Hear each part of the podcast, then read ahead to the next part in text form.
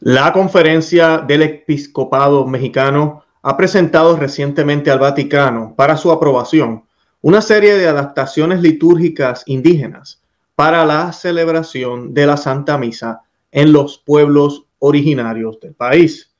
¿De qué se trata? Contradicen a la fe católica, altera la manera en que podemos percibir la fe en la liturgia. Es necesario, hace falta. ¿Cuándo van a crear una misa de las guerras de las galaxias?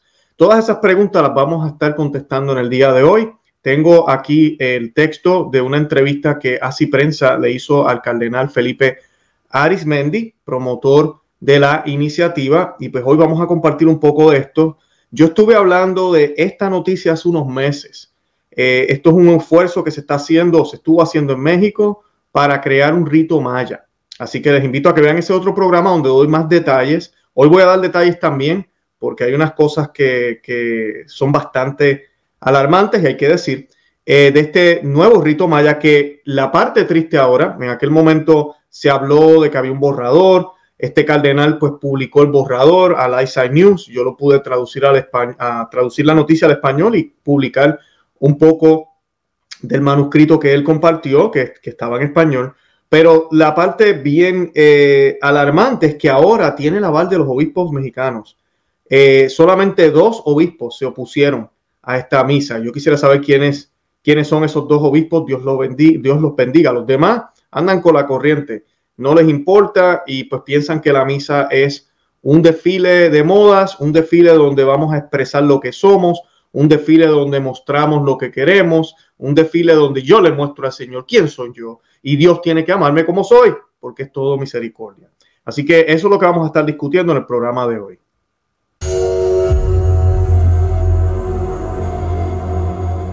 Bienvenidos a Conoce, Ama y Vive tu Fe. Este es el programa donde compartimos el Evangelio y profundizamos en las bellezas y riquezas de nuestra fe católica. Les habla su amigo y hermano Luis Román.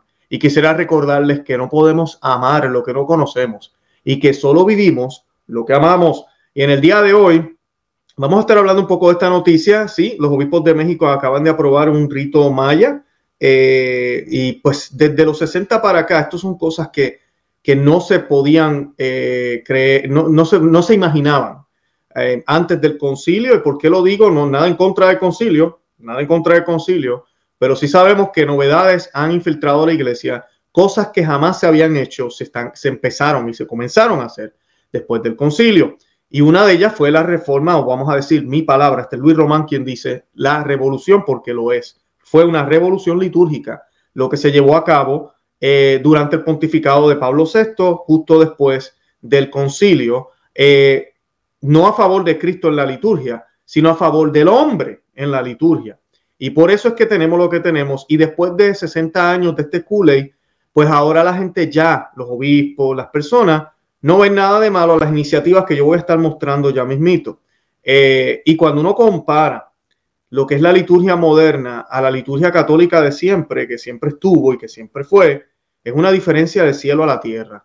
Una diferencia de cielo a la tierra y la forma en que se percibe la fe, incluso se vive la fe también, es muy distinta. Porque el ex orandi les credenci. Como oramos es como eh, creemos, es así. Y como el demonio sabe eso, por eso se ha ido infiltrando en la liturgia católica para alterarle las mentes a sacerdotes, obispos y familias, a generaciones y generaciones de católicos que ahora no ven nada de malo en la Jornada Mundial de la Juventud, aunque están con la Agenda 2030 y no quieran convertir a nadie. Que ahora no ven nada de malo en ir a una parada de, la Agenda Abecedario, porque Dios es amor. Que ahora no, no, no ven nada de malo en aplaudir, brincar y saltar, porque es que ya la Santa Misa no es el sacrificio de Cristo, es un banquete en el cual tú y yo tenemos derecho a hartarnos del cuerpo de Cristo, derechos, porque somos bautizados. Esa es la manera que mucha gente piensa de la Santa Misa. Y, a veces yo le preguntaba a las personas, ¿por qué usted viene aquí a la iglesia? Eh, y te dicen, al banquete, a la fiesta, porque para que me vaya bien, porque el Señor me va a dar bendiciones. Todas respuestas erradas. Vamos a darle a Dios lo que Él se merece. Vamos porque tenemos la obligación de ir. Vamos porque lo amamos, claro que sí. Pero aceptando que somos menos, que Él es Dios y que yo soy creación y que yo le tengo que servir a Él y que tengo que obedecerle a Él. Y voy allá a pedir misericordia y perdón por mis pecados y a unirme al acto eh, más grande de la historia de la humanidad, que es esa cruz de Cristo, a unirme a ese, a ese dolor que sintió la Santísima Virgen María y dolor que debo sentir yo, porque yo debería estar en ese lugar, no él, él no cometió pecado, pero él lo hace por mí, porque es que no hay nada que yo pueda hacer por mí mismo que pueda aplacar la ira de Dios. Él ya lo hizo por mí, las puertas del cielo están abiertas. Yo sigo con esa misma actitud porque entiendo el gran acto que el Señor ha hecho por mí. Nunca lo entenderemos completamente, pero lo tratamos de entender. Y eso es lo que vamos a hacer a la Santa Misa. Luego Él se da como, como, como, como alimento, lo recibimos solemnemente, en silencio. Esto es algo serio, no es cualquier comida, no es cualquier banquete donde yo brinco y salto y me disfruto la comida. Esto no es un manjar, es el manjar de manjares, pero es un manjar que no se saborea ni se vive como vive uno la comida mundana, que mañana ya no nos sirve. Este manjar del cielo tiene unas consecuencias eternas y por ende la manera en que yo lo recibo debe ser de una manera solemne, como siempre la iglesia nos enseñó, como siempre la iglesia evangelizó a los mayas, como siempre la iglesia evangelizó África, como siempre la iglesia evangelizó el mundo entero. Y le funcionó muy bien, porque siguieron las directrices de nuestro Señor Jesucristo y no se pusieron a inventar. Lo triste de esto es que ahora se meten, ahora no, ya se metieron y ya están este, eh, molestando y jugando con lo más sagrado, la Santa Misa. Y pues para comenzar, antes de que comience yo con la noticia, voy a hacer una oración que es una oración de preparación para recibir la comunión y para prepararnos a la Santa Misa para ponernos en, para ponernos en, ¿cómo diría yo?, en, en esta temática de la liturgia y comparar lo que deberíamos pensar de la Santa Misa con lo que estos cardenales y obispos quieren hacer. Y esta oración la hacemos en el nombre del Padre y del Hijo y del Espíritu Santo. Amén. Dios mío, que por la inmaculada concepción de la Virgen preparaste a tu Hijo digna morada, te rogamos que así como por previsión de la muerte de tu mismo Hijo, preservaste a nuestra Madre de toda mancha.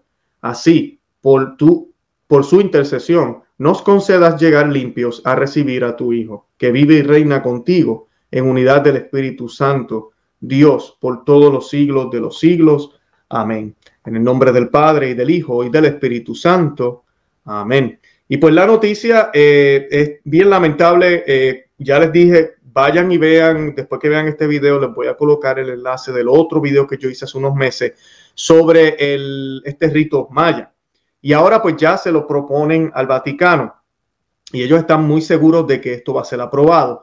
En diálogo con ASI Prensa, el cardenal Felipe Arismendi, promotor de la iniciativa y uno de los encargados de presentar las adaptaciones al Vaticano, explicó que estas tienen el objetivo de adelantarse en la marcha a la inculturación de la iglesia en los pueblos originarios y de responsabilizarse en la celebración de la Santa Misa en algunos elementos de estas culturas. Y esa parte es la que yo no entiendo. ¿Por qué tenemos que inculturarnos? ¿Por qué tenemos que inculturar la liturgia? ¿Por qué tenemos que inculturar los sacramentos? ¿Por qué tenemos que inculturar incluso el Evangelio? O sea, una cosa es, y la iglesia siempre lo hizo, el festejar las costumbres de cada nación, el celebrar lo que hace único a cada país, a cada pueblo, a cada familia, a cada comunidad. La iglesia siempre ha sido así, incluso el cielo, hablando de México, nos ha dado el ejemplo es por excelencia la Santísima Virgen eh, de Guadalupe. Cuando ella aparece, aparece como una indiecita hermosa. La vestimenta tiene unos símbolos que son los de la Guadalupe de España, pero también tiene unos símbolos que son muy arraigados a los mayas, unos símbolos que apuntan no a los mayas, no a la cultura maya, no a lo que ellos son ya, sino al verdadero y único Dios, que se hizo hombre en el vientre de su madre, que es ella, que vino al mundo, que muere en una cruz y resucitó al tercer día. Nada que ver con lo que los mayas hacían, que eran aterrorizados, era aberrante lo que ellos hacían. Nada de eso. Era muy distinto. Y eso el cielo nos da el ejemplo en ese gran milagro. Pero si miramos la historia de los misioneros, si miramos la historia de los mártires, si miramos la historia en todos los países de los apóstoles, todos murieron mártires, esto por el evangelista San Juan. Todos murieron mártires. ¿Y qué ellos hacían? Ir y enseñarle a todos cómo ser discípulos de Cristo. Y aquí no habían paños tibios. Aquí no había, vamos a encontrarnos en el, en el medio, vamos a, un diálogo en el medio, a ver dónde, dónde podemos bregar aquí. A ustedes les gusta Zeus, pues yo tengo a Cristo. Cristo es como un tal, como más o menos como Zeus, y podemos compararlo con Apolo. Eh, pues está bien. Ah, ustedes usan agua, nosotros también. Ah, pero ustedes la echan a nosotros nos echamos encima ah, y buscamos un diálogo. No. Vemos historias como de San Benito, y siempre menciona San Benito porque están los modernistas católicos que van con su rosario. Y yo tengo la medalla de San Benito. ¿Sabes quién rayos es San Benito? Amigo modernista. Porque San Benito destruyó altares paganos. Iba a lugares, lugares donde ya la iglesia católica existía, donde estas personas eran católicos, pero tenían altares en árboles y tenían altares en el exterior. Y San Benito, al ver esto, decía, pero ¿qué rayos le pasa a esta gente? Y muchos decían, no, no, no, no, eso, son, eso es cultural, eso, esos son, como dicen, uh, esta, esta, esta eh, ¿cómo se dice? Esta frase que dicen ahora, esos, estos son los pueblos originarios, ellos estaban aquí, ¿verdad? Yo siempre, esa es la cultura que había antes que llegara Cristo, como si, tú, como si Cristo no tiene primacía. Cristo, si vamos a hablar de original, es el original, es el punto original, es la vida misma, es donde comienza todo, nos dice el Génesis. O sea, aquí no se vale nada de eso. Y San Benito se quedaba como que no, esto les hace perder sus almas, los confunde. Aquí hay una mezcla entre lo que ellos creen o creían con lo que deberían creer. Y como nos dice la Biblia, como nos dice Jesús, aquel que agarra el arado no puede mirar para atrás. Tiene que dejarlo todo. No podemos mirar para atrás como la esposa de Lot. No podemos mirar para atrás. La Biblia nos da múltiples ejemplos sobre eso. Lo que fuimos se acabó. Ahora somos hombres nuevos. Somos otra cosa. Y lo que hicimos antes ya no lo hacemos. Ya ni lo miramos. Y esto es este, esta cosa de que no tenemos que mirar atrás. Porque la iglesia, bueno, llegó a América, impuso lo europeo de la iglesia. E impuso Europa. Entonces queremos, tenemos que hacer justicia ahora. No. Y no impusieron Europa tampoco, porque si usted mira las iglesias, incluso, sí es cierto, Roma, eh, todos los países alrededor de Nazaret, de Jerusalén, todo lo que ellos conquistaron, sí es Europa. Y por ende, después de tener 1500 años de vida la iglesia, o 1400 y pico, casi 1500, la iglesia llega entonces a América, al mundo desconocido, y pues viene con lo que tiene. Ahora yo le pregunto a la gente que me ve y le pregunto a los que están en contra de todo esto, ¿usted no cree que eso es providencia de Dios? Que Dios se valió de la cultura de aquel momento, de, ese, de ese instante, de la estructura del imperio romano, que todavía nosotros la tenemos como iglesia. Tenemos el pontifex, tenemos el papa, que ellos lo tenían, el pontifex, esa sede allá en Roma. Tenemos varias estructuras que fueron incluso utilizadas por San Pablo en sus cartas, las epístolas, la manera en que él evangelizó, era la manera romana de comunicarse. Tenemos todo esto que Dios lo usa para bien de los hombres. Y la iglesia llega acá, sí, con una manera de, de presentarse que fue puesta por el mismo Dios. Porque si yo no creo que Dios está en todo, y más todavía en lo que la iglesia hizo en aquellos tiempos donde tantos santos hubieron, donde se hace esta evangelización de millones. Esto fue un récord de, evangelizaciones en un instante cuando descubrieron las tierras. Y los indígenas, como muchos, piensan, muchos están pensando erradamente, muchos abrazaron, la gran mayoría abrazaba la fe. Hubo resistencia en algunos lugares y la aniquilación de, de indígenas no fue ni en Centroamérica ni en Sudamérica, fue en el norte donde estaban los ingleses que eran protestantes. No nos dejemos confundir cuando se nos habla de esto. La reina Isabel y la corona española siempre salvaguardó los intereses de los, que, de los indígenas. Que hubieron abusos por individuos, claro que sí, pero no eran la mayoría, para nada. Si no, no fuéramos mestizos hoy en día. Y si no, no fuéramos lo que fuéramos. Yo estoy muy orgulloso de ser católico, haber sido criado en mi país, Puerto Rico, y de que mi país fuera descubierto, como dicen, ¿verdad? No descubierto, porque yo estaba ahí, pero como es la palabra que se utiliza por los españoles, porque hoy no sería, hoy no conocería a Jesús, hoy no conocería a María. Y digo yo, si realmente Jesús es lo más importante en mi vida, pues entonces debo estar alegre por eso. Parece que a esta gente se le olvida eso. Entonces quieren ahora volver atrás y dar y, y, mezclarse, inculturarse, lo cual la Biblia habla muchísimo que es un peligro. El otro problema con esto, y esto lo hemos visto mucho en el Nuevo Soldo, en la misa nueva, es que se hacen misas de todo.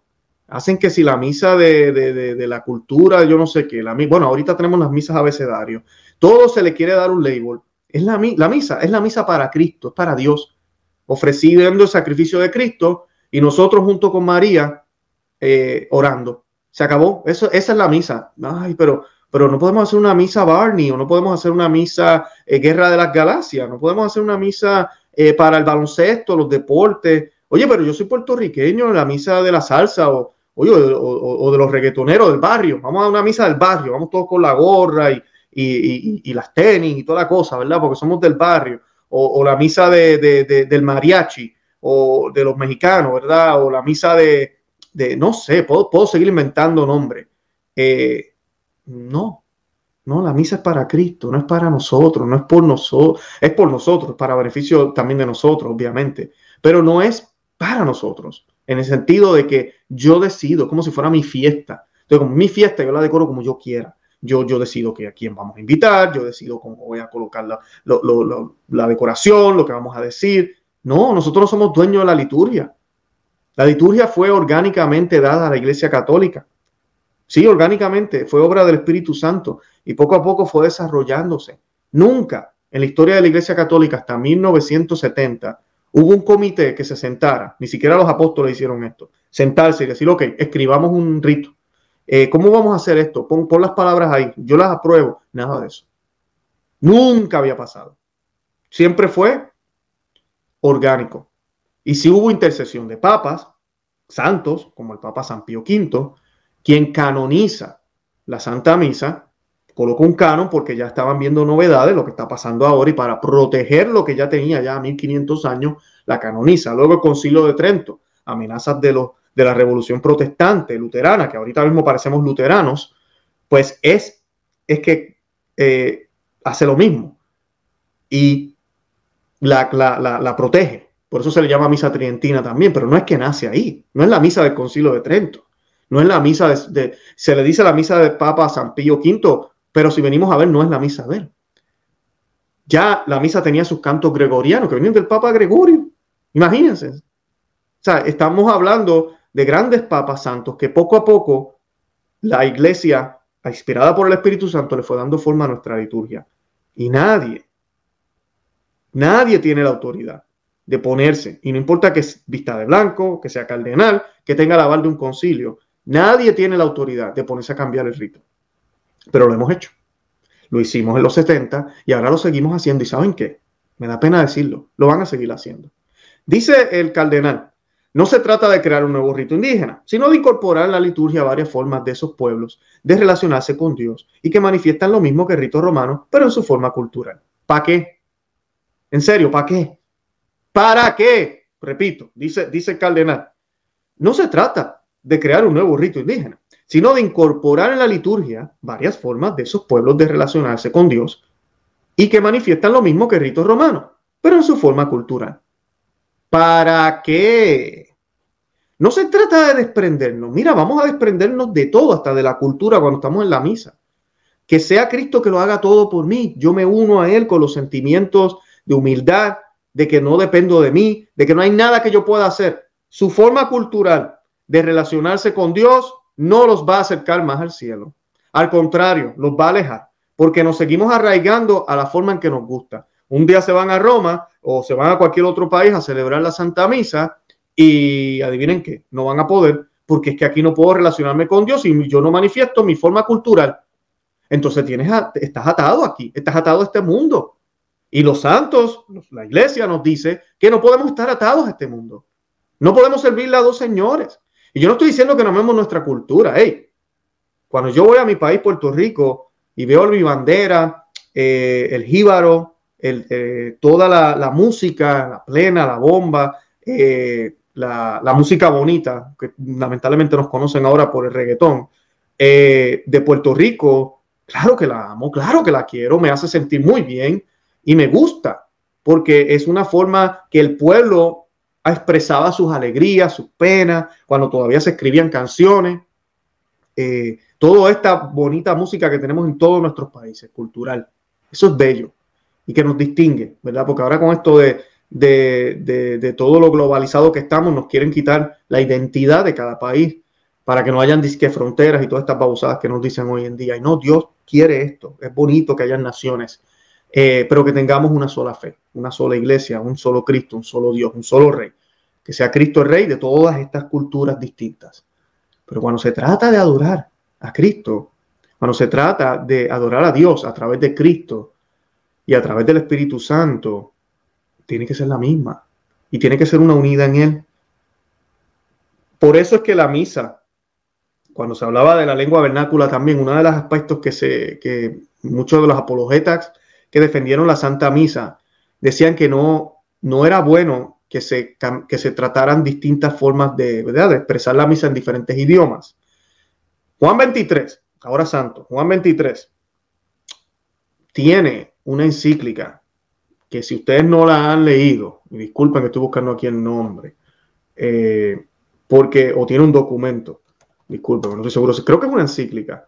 Eh, él defiende esto y lo que voy a decir ahora lo menciona y se llama Veterum Sapiencia, del 22 de febrero de 1962, justo antes o mismo año del concilio, si no me equivoco. Ah, y Juan 23 aquí habla de que, de que para Dios no debe debemos tener una lengua vulgar, no debemos tener cualquier lengua. Pero él también habla de esto que voy a decir ahora, de la unidad de la iglesia, de que la liturgia debe ser igual donde quiera que yo vaya. Debo expresar lo mismo y debe verse igual. Siempre se habló de algunas partes donde se podía introducir la vernácula, pero no se puede cambiar completamente, porque lo que, se quiere es que haya una unidad a nivel mundial y que sea católica, católica por su fe, pero católica también porque es universal. Y Juan 23 defiende eso en ese documento. Es un documento muy bueno. Eh, y eso lo hemos perdido. Y más, no tan solo la lengua. Ok, nos cambiaron la lengua, pero todavía pues en ciertas cosas es igual. Chévere. Ok, bueno. Eh, pero el problema es cuando le metes lo cultural, cuando le hablas de lo cultural. Yo entro a una iglesia y de momento veo que todo el mundo tiene sombreros con pluma. Y yo me quedo, ok, ¿me tengo que poner un sombrero con pluma o qué hago? Eh, ahorita mismo esta división que hay con las mujeres con velos y sin velos. Miren, vean una foto de 1950 busquen, hagan su búsqueda en la internet. Cualquier iglesia católica, la vasta mayoría de las mujeres tenían velos. Siempre hay la, que no lo usaba tal vez, pero tenían velos, entendían, porque la Biblia dice que la mujer debe cubrirse la cabeza como signo. Es un signo, no es que son menores, no es que, no es que la mujer es pecaminosa, nada de que ver, es un signo que siempre estuvo de sumisión a Dios. Y pues el hombre no se la tapa porque el hombre siempre ha representado, porque Cristo también se hizo hombre, representa a Dios, pero no es que es mejor que la mujer, sino que como la salvación nos llega a través de María y de Jesús y María, así también nosotros representamos esa fe en nuestra feminidad y en nuestra masculinidad. Y pues en una forma distinta. Yo he hecho varios programas, tengo un programa sobre el velo que les voy a compartir el, el, enlace con Montserrat eh, Castillo, eh, que después le comparto el enlace para que lo vean si tienen dudas sobre ese tema. Pero hemos perdido esto, ya no hay esa unidad. Y estos eh, charlatanes ahora quieren añadir más cultura, más cultura. So, ellos dicen, no se trata de crear un rito nuevo, pero se trata de añadir esto cultura que queremos añadir. Antes de que las adaptaciones litúrgicas indígenas sean presentadas por la Iglesia Mexicana ante la Santa Sede, estas habían sido aprobadas. Esta es la parte que a mí me da rabia. Eh, durante la el número 114 Asamblea Plenaria de la, de la Conferencia Episcopal Mexicana, eh, que fue llevada este año en abril. Eh, las adaptaciones fueron aprobadas, escuchen bien, 103 eh, votantes dijeron que sí eh, y ciento, de los 105 obispos votantes. O sea que dos se opusieron, solo dos. Así que estamos, estamos en graves problemas. El cardenal Arismendi señaló que la propuesta en un principio era para San Cristóbal de las Casas, pero que la asamblea también pidió que fuera para todos los pueblos originarios del país. El purpurado indicó primero que se envió el texto a la Comisión Episcopal de Pastoral Litúrgica. Me pidieron que presentara el texto y lo redactara para presentárselo a, la Asamblea. El voto fue favorable. y pues ahí va el proceso. Eh, ellos dicen que quieren incorporar elementos a la misa sin dañar la liturgia eucarística. Después de casi 18 años como obispo de San Cristóbal de las Casas, el cardenal Arismendi se unió a un diálogo encabezado por su sucesor, el monseñor Rodrigo Aguilar, sí, Aguilar, para presentar un texto a la Asamblea. El cardenal Arismendi aseguró que hay ciertos elementos que se han estudiado que se pueden incorporar a la Santa Misa sin dañar la liturgia eucarística. Fuimos estudiando y viendo qué cosas se podían asumir dentro de la liturgia católica, qué cosas sí y qué cosas no. ellos son los dueños de la liturgia. O sea, ellos tienen una, eh, Dios le ha dado a ellos una sabiduría que jamás se la dio a cardenales y obispos en el pasado. Ni San Charles Borromeo, Carlos Borromeo, eh, santo cura de Arts, ¿verdad? sacerdote, ah, y grandes cardenales del pasado, eh, ni siquiera Santo Tomás de Aquino tenía la sabiduría que tienen estos obispos ahora, que como dice fuimos estudiando y viendo qué cosas se podrían asumir dentro de la liturgia católica, qué cosas sí y qué cosas no. ¿Qué sabiduría tienen esta gente hoy? Después de dos mil años el Espíritu Santo no había dado ese regalo a los jerarcas en la iglesia, pero ahora lo tenemos. Y esta gente pueden ir al mundo de allá y empezar a mirar, oye, esto sí lo podemos hacer en la misa, ay, eso no, esto sí, eso no. ¿Quién eres tú? ¿Y quién te ha dado esa autoridad? Además de que si supuestamente Solo se trata de incorporar elementos sin dañar la liturgia eucarística, o sea que son elementos que no hacen, según él, diferencia, pues entonces si no hace diferencia, ¿para qué hacerlo? ¿O acaso la misa, la Santa Misa, es ineficiente? ¿O acaso la Santa Misa le falta algo? ¿O acaso la Santa Misa no sirve? No puede llegarles a estas personas sin tu ayuda, cardenal. ¿Acaso Cristo no tiene suficiente poder para llegar a estas personas como lo hizo por 1500 años? A mí, perdón, casi 2000 años. Con la misa católica como era, como siempre fue. ¿Acaso no se puede ya? ¿O será que tú eres tan, tan grave en tu trabajo? Tan, eh, ¿cómo diría yo? No, no, no logras alcanzar los resultados que debes alcanzar no logras convertir a esta gente de una vez y por todas, que has decidido entonces echarte un poquito para atrás y empezar a mezclarte, empezar a buscar por dónde quitar. Y yo quiero leerles aquí de Colosenses 2.8. Bueno, voy a leer del 7 al, sí, del 7 al 8. La carta a los Colosenses de San Pablo. Y dice, firmemente arraigados y edificados en él y confirmados en vuestra fe, tal como fuisteis instruidos, rebosando de gratitud Mirad que nadie os haga cautivo por medio de su filosofía y vanas sutilezas, según la tradición de los hombres, conforme a los principios elementales del mundo y no según Cristo. O sea que la parte aquí importante es la tradición, ¿verdad? Porque dice él lo que a ustedes se les dio, lo que se... San Pablo habla mucho de esto, ¿verdad? Eh, arraiganse a lo que han sido confirmados a lo que fuisteis instruidos. Eso, no a los elementos del mundo que no van según Cristo. Dice San Colosenses 2, 8, para lo que yo sé que les gusta buscar. Y es exactamente lo que esta gente están haciendo. Y vienen con la excusa, no, solo podemos añadir o solo podemos quitar. El purpurado explicó que los creadores de esta iniciativa son los mismos indígenas de San Cristóbal de las Casas. ¡Pum! Ahí está el problema. So, ahora entonces, ah, verdad, espérate, espérate, denme un momentito, disculpen, tengo que darme dos segundos. Ya, caí en cuenta. Se me olvidó que estamos en la era de la nueva iglesia sinodal, donde el triángulo de la jerarquía, donde la jerarquía es la que va dando las órdenes y, con el Espíritu Santo y la ayuda de Dios, siendo obedientes a lo que siempre se hizo, se dijo y lo que Cristo nos dejó, porque ellos tienen que ser obedientes también, ellos no son dueños de, la doctrina, pues entonces eh, enseñan a los que están abajo y así seguimos y luego a los que están afuera. Pero no, dice aquí el purpurado que los creadores de esta iniciativa son los mismos indígenas de San Cristóbal de las Casas. O sea que ahora volteamos el triángulo y son los de abajo los que dan las órdenes. Y la iglesia milenaria tiene que callarse la boca y escuchar a la gente del actual milenio, de este año.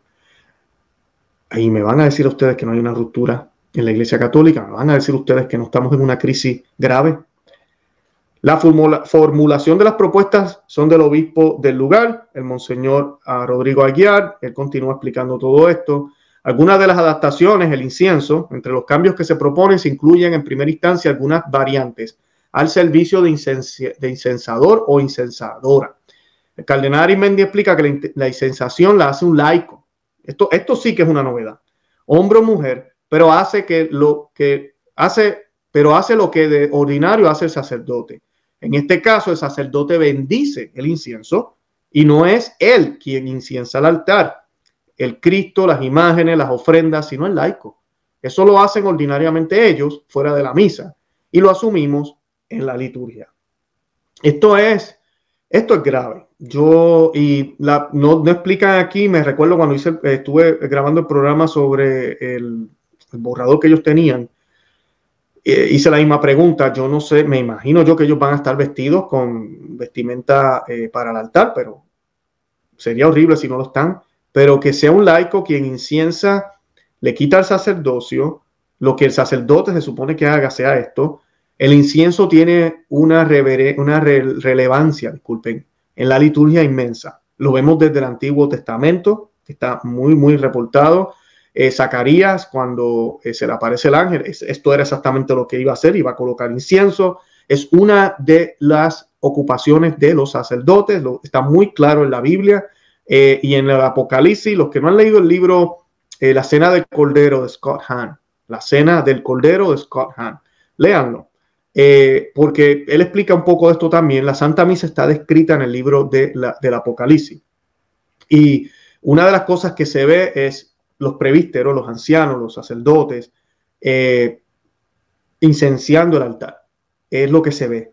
Siempre son ellos, no es el pueblo, no somos nosotros incenciando nosotros mismos el altar.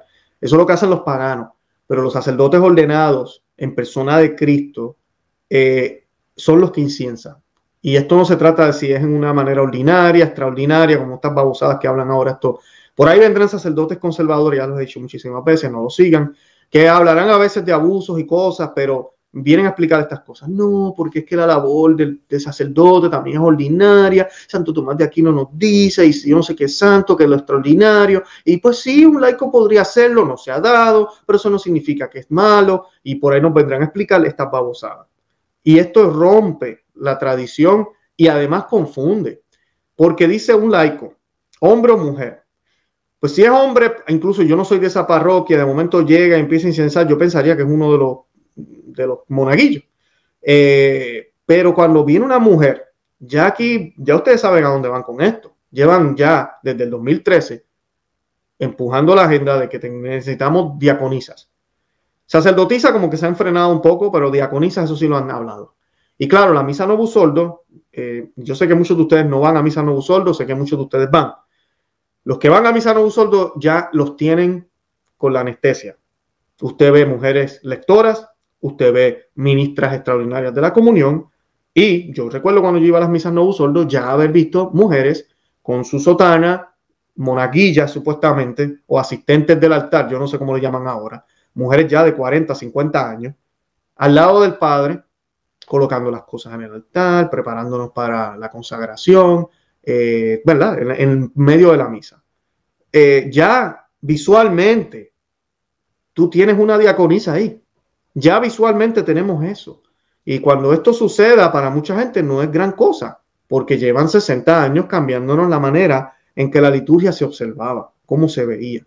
Si usted va a una misa tradicional, católica, o si va y busca un video eh, de cómo eran las misas en el pasado y no tan, tan atrás, en 1960, y todavía hoy la Fraternidad Sacerdotal San Pedro, el Instituto de Cristo Rey y, todos los demás, eh, usted verá cómo es el sacerdote quien se encarga de todo esto. Hay una primacía, es como que dependemos de él.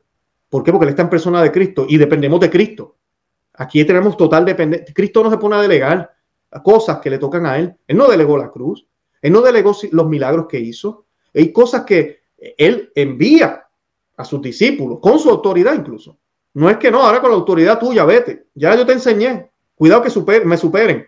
Me van a superar. No, él sí dijo que el Espíritu Santo iba a hacer cosas más grandes que él. El Espíritu Santo a través de ellos. Volvemos a lo mismo. No son ellos, no son los apóstoles, es Dios. Entonces, en la Santa Misa eso se ve, se ve muy claro. Pero poco a poco eso lo han ido eliminando, lo han ido quitando, especialmente en la misa moderna. Y ya hemos llegado al punto, lo que les dije ahora, que incluso a veces ya uno no ve casi ni hombres en el altar, en las misas no soldo. Las niñitas son las que son monaguillas, eh, la mamá que está vestida también allá arriba, la abuela, yo no sé.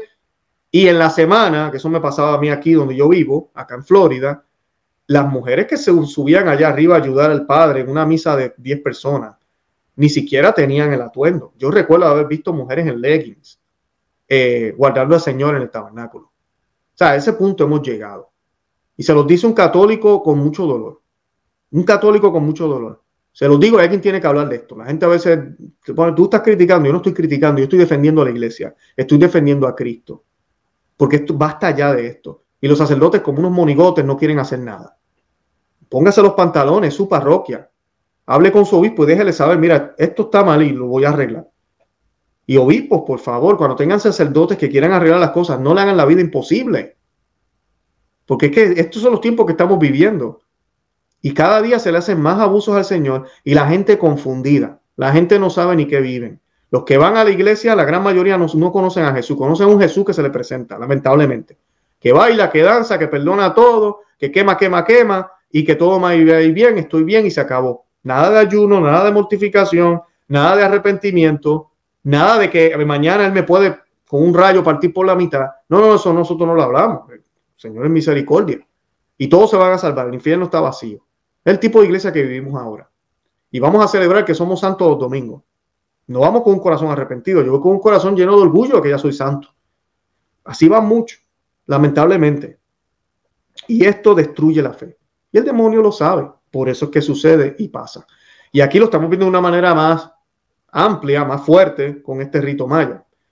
El laico principal, que esto es otro disparate que ellos quieren eh, implementar, el nombramiento de un laico principal también se incorporará como adición al nuevo ritual. Su función será guiar la oración comunitaria cuando sea oportuno. Entonces, como tener, tú tienes al, santo, el cura, ¿verdad? El sacerdote, y vamos a tener como un sacerdote parte 2, 2.0.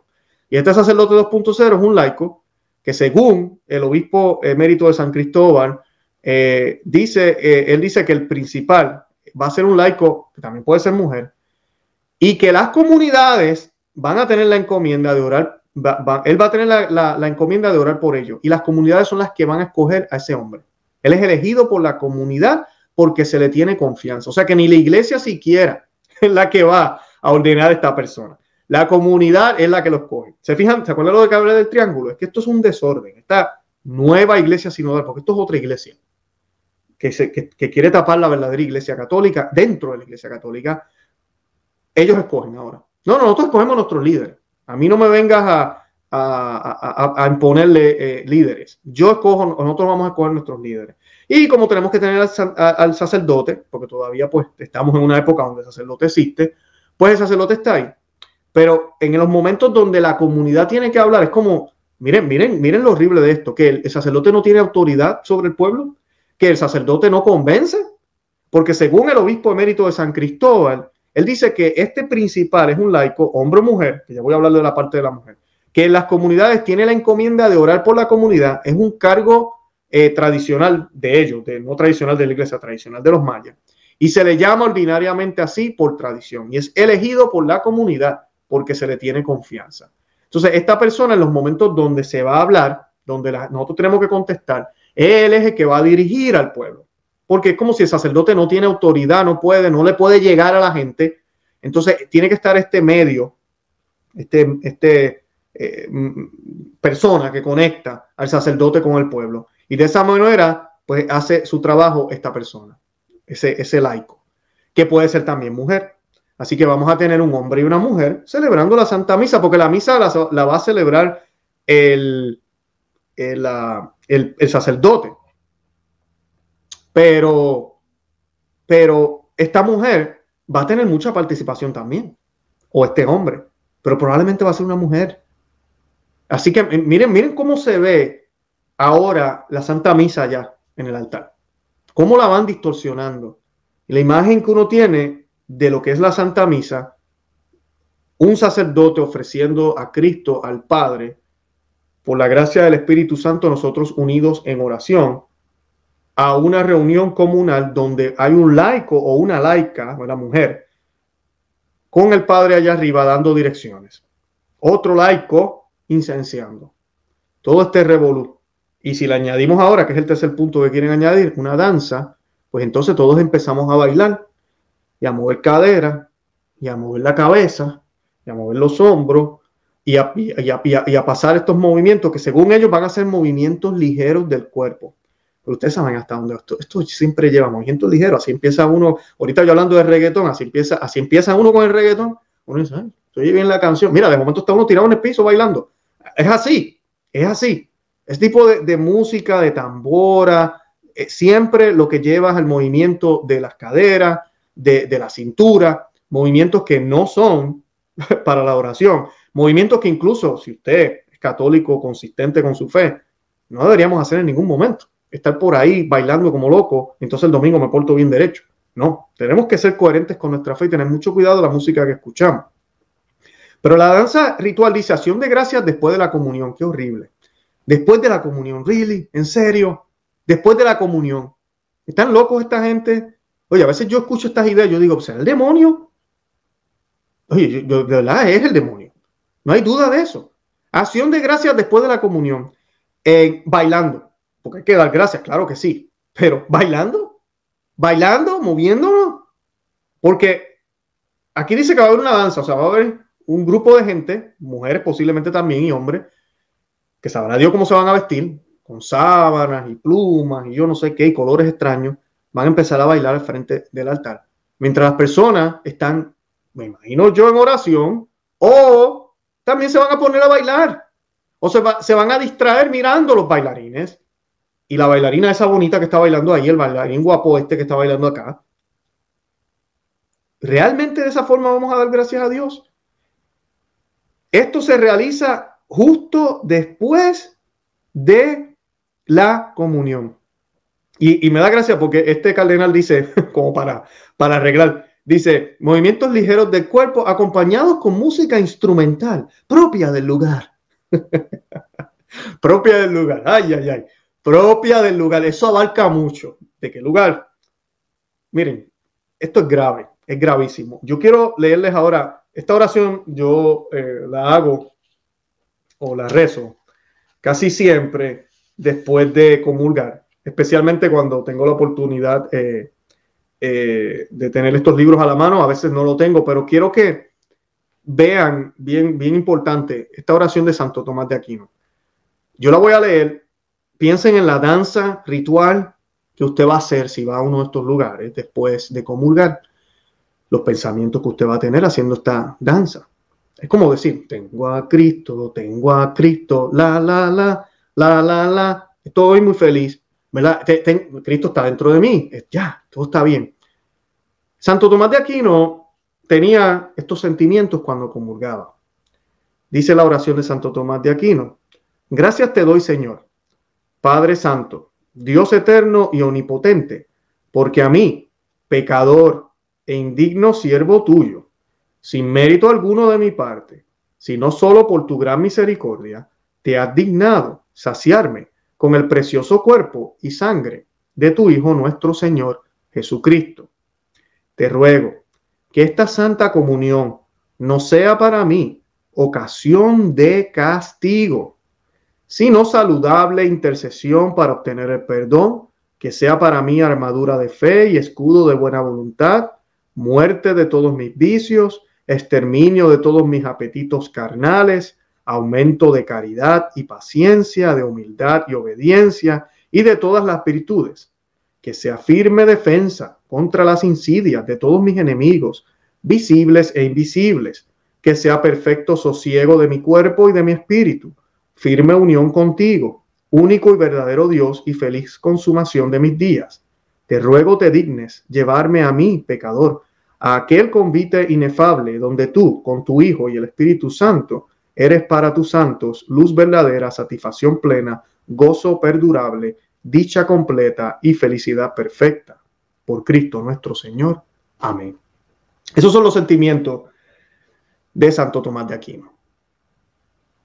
Yo creo que Santo Tomás de Aquino no hubiese danzado, jamás ni nunca, al pensar en los grandes regalos que Dios le, estaba, le acaba de dar a él como pecador, en la posibilidad, posibilidad, la mínima posibilidad de que esa Eucaristía pudiera ser para su condenación. Y este Santo Tomás de Aquino. Obviamente, si usted va, usted se confesó, usted sabe que no tiene un pecado mortal. Yo estoy preparando un programa sobre los pecados veniales porque a veces los tiramos así, va, esos pecados veniales, no pasa nada, cuidado. Los pecados veniales son muy peligrosos también. Pero esa mentalidad que tenía él era esa misma. Yo sé que tengo pecados veniales, que no sea de motivo de condenación esta Eucaristía, porque la Eucaristía puede ser motivo de condenación. Hoy en día, esa danza ritual, y ahorita ya las bailan, es que esas danzas ya las bailan. No son mayas, pero ya las bailan en muchas iglesias. Y la gente piensa que no importa el pecado, no importa las veces, no importa que yo no haya ido a la confesión. Después que yo reciba al Señor, eso me limpia. Y ya yo tengo que confesarme y tengo que bailar porque es que ese alimento es, ¡pum!, mágico. Me quita todo el pecado. Yo no tengo que hacer nada. Me como eso y ya. Y el domingo que viene vuelvo para mi dosis y ya estoy bien. No, caigo enfermo porque me tomé mi dosis de Eucaristía. Estoy bien.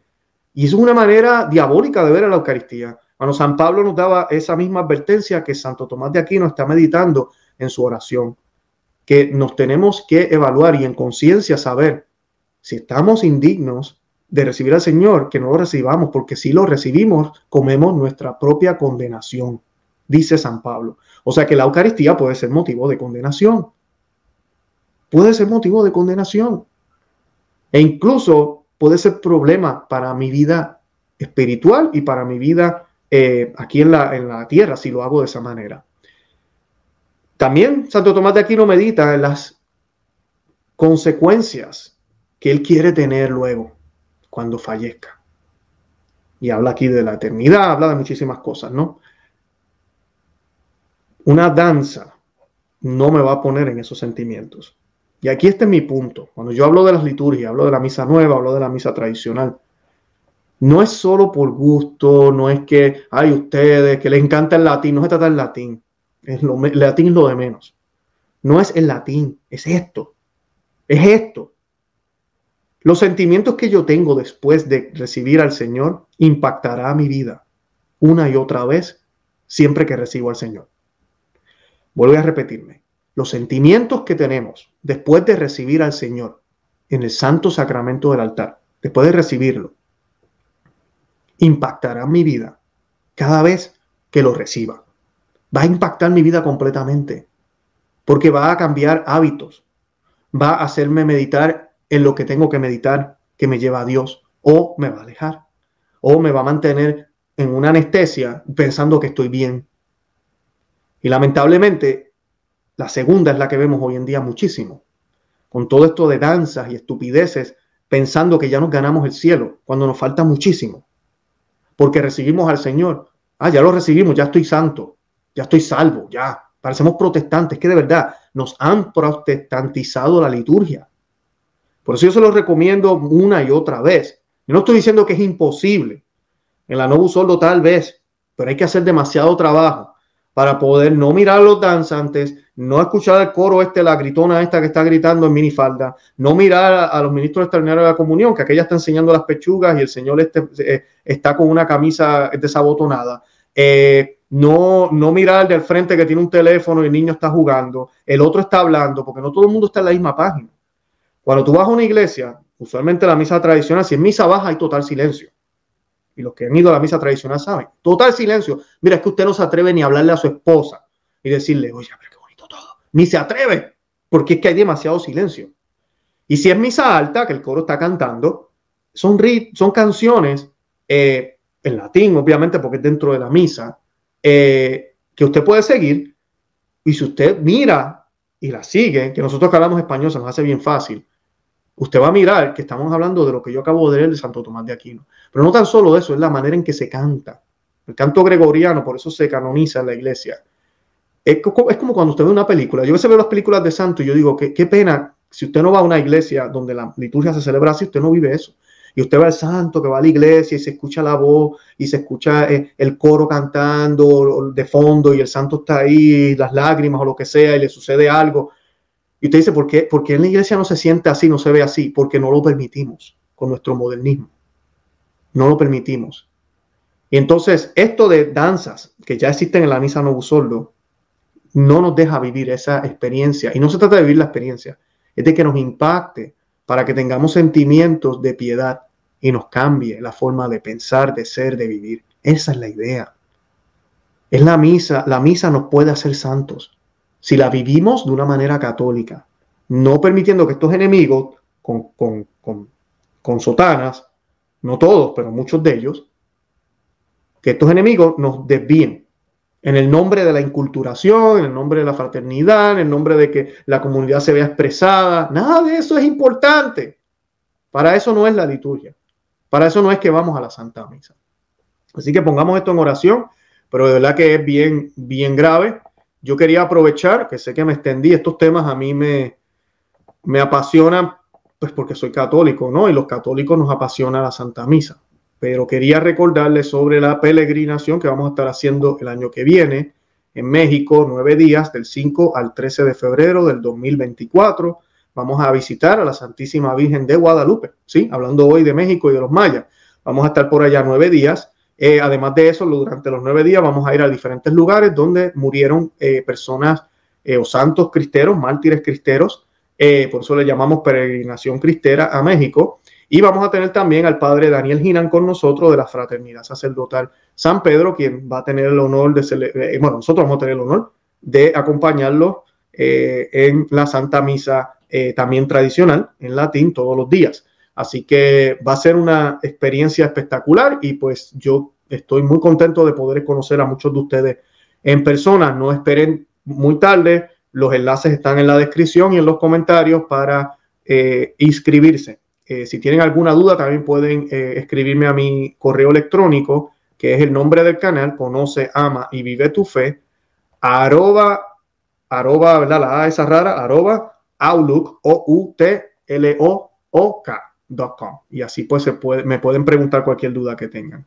Y nada, yo con eso me despido. De verdad que los amo en el amor de Cristo y Santa María, ora pro nobis. Que Dios me los bendiga. Bye bye.